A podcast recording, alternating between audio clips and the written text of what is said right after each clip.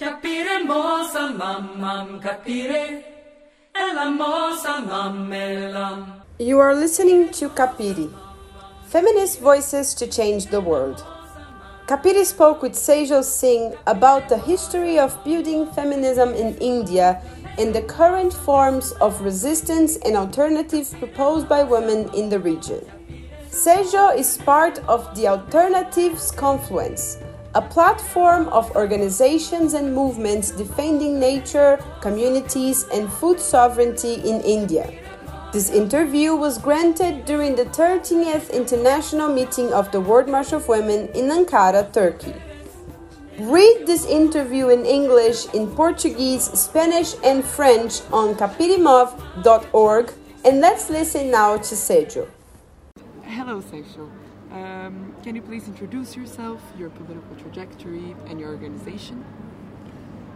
So, uh, my full name is Sehjo Singh, and um, I have uh, had the good fortune of having an upbringing with parents uh, who were part of something called the, the Sufi Bhakti movement in India.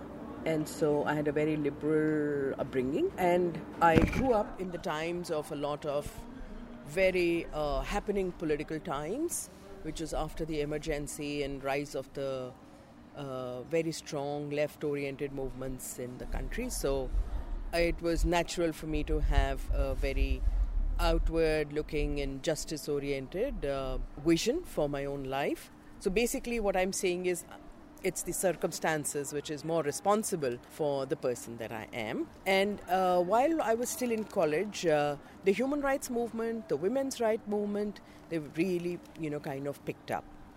Uh, human rights also because of the experience of suppression of rights that our country had and women's rights uh, was probably it was the time uh, the time had come this was the decade of 70s where there were lots of women's rights reports and studies launched across the world. And uh, it really brought a lot of women in india together. Of course these were first the privileged women.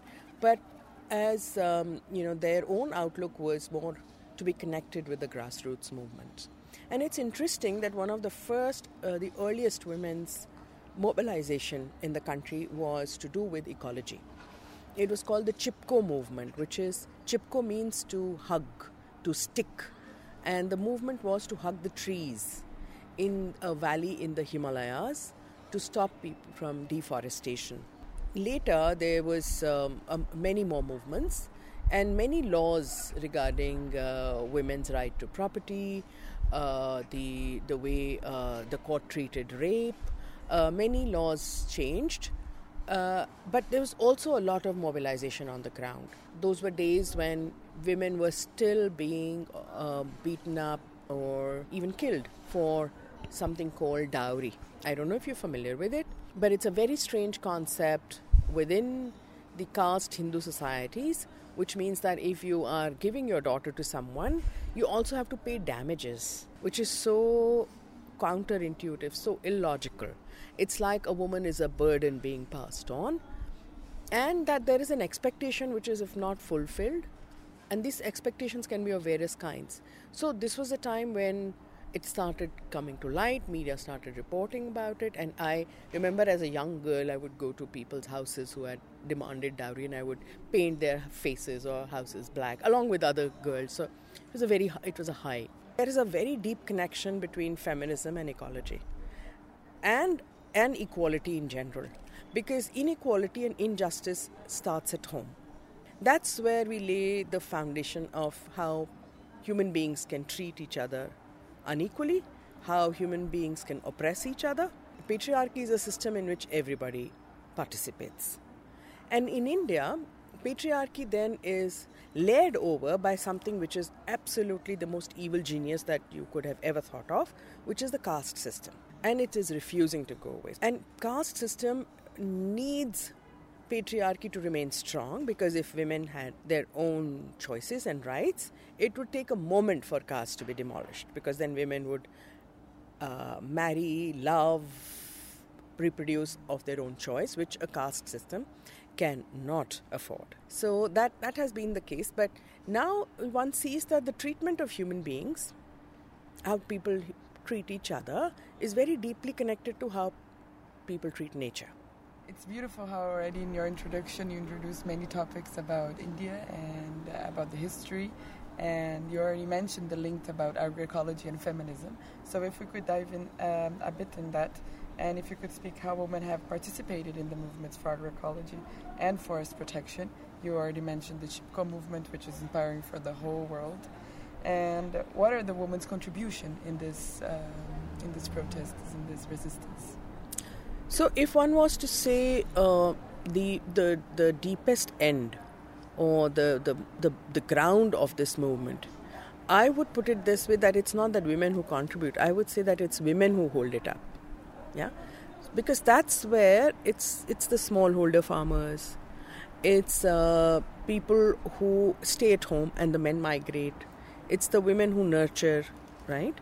And it's also not just women, it's just the poorest women.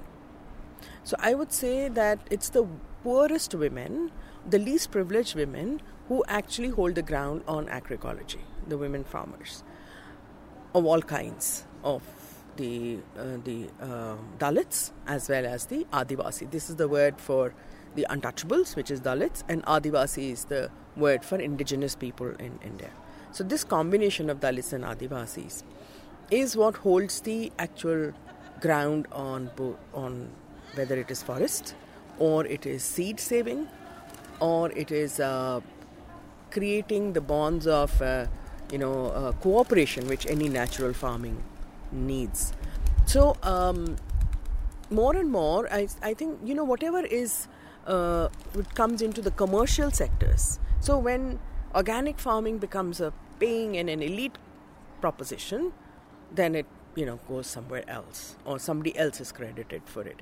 Whereas women these women have been organic farmers by default. So uh, i would say that uh, the most important thing for women have, has been and should be is to recognize themselves as farmers. And that was the first battle.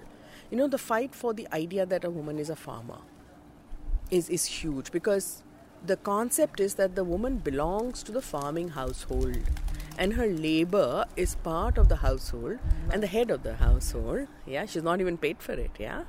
So that's the first idea. And i think that battle is being won where not only the government but uh, not only you know academics researchers people who um, count statistics uh, and the women themselves the word woman farmer has become now i remember struggling with the word in uh, early 90s and nobody knew the word yeah i wanted just to be able that time the web was very new and i wanted to put up a website for women farmers and nobody understood what i was talking about. Um, so that's very very inspiring already. And how, how is the let's talk about nowadays. How is the feminist struggle currently in india? Um, what is the woman's role in political massive mobilizations on the country which we know mm. it's uh, very interesting to see that uh, the women's mobilization is not now happening with the people who are, uh, you know, very aware of the terms. Uh, they are not the cool class. So I would give you an example. Uh, the recent most impressive mobilization was by sportswomen in India who had been molested and harassed, sexually harassed, by the boxing federation chief.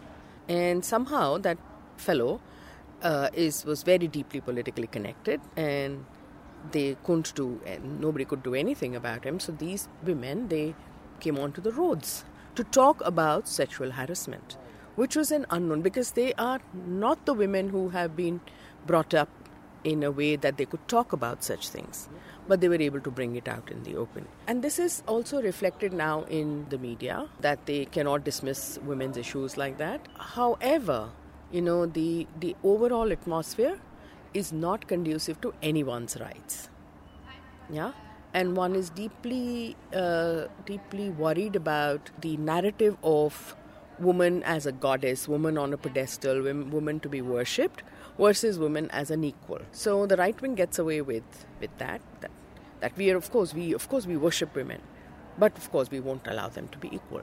And if it comes to Dalit women, we don't even care. There have been very, very, very disturbing cases of rape and murder of Dalit women, which has been hushed. These are not some of the best days. But I would say that it's a kind of mobilization that has happened and it is very, very unlikely to retract. It has come a long way and it's there to stay. So now maybe we can talk about the World March of Women as a movement. Mm. And now you're joining us in the international meeting in Ankara. And how do you see the World March of Women's efforts to build feminist movement in the Asian region? What are the regional challenges that you observe? I what I uh, observed about the World March of Women was something which really pleased me, is that it's a political movement, and I think the most important thing to connect to women in Asia would be to connect with what they are talking about what they are worried about. And they're definitely worried worried about forests, they're definitely worried about seeds, they're definitely worried about the education of the girls, they're definitely worried about the nurturance and food safety of their entire family, not just themselves. They're very worried about water and how much longer they have groundwater or whatever resource. They're worried about forests. So I think the best way is to connect and to see how their fights can be won, to be able to give them examples of good mobilizations and successes from other parts of the world for with women like them. Well, times are tough, and I think uh, it's uh, the the strength that we will only find will be on the ground. It will be found in people who are together and not in any charismatic leader or that kind of uh, messiah that may be seeking. We now, I think, we should look um, towards the ground and not above. Thank you so much for your time and your words.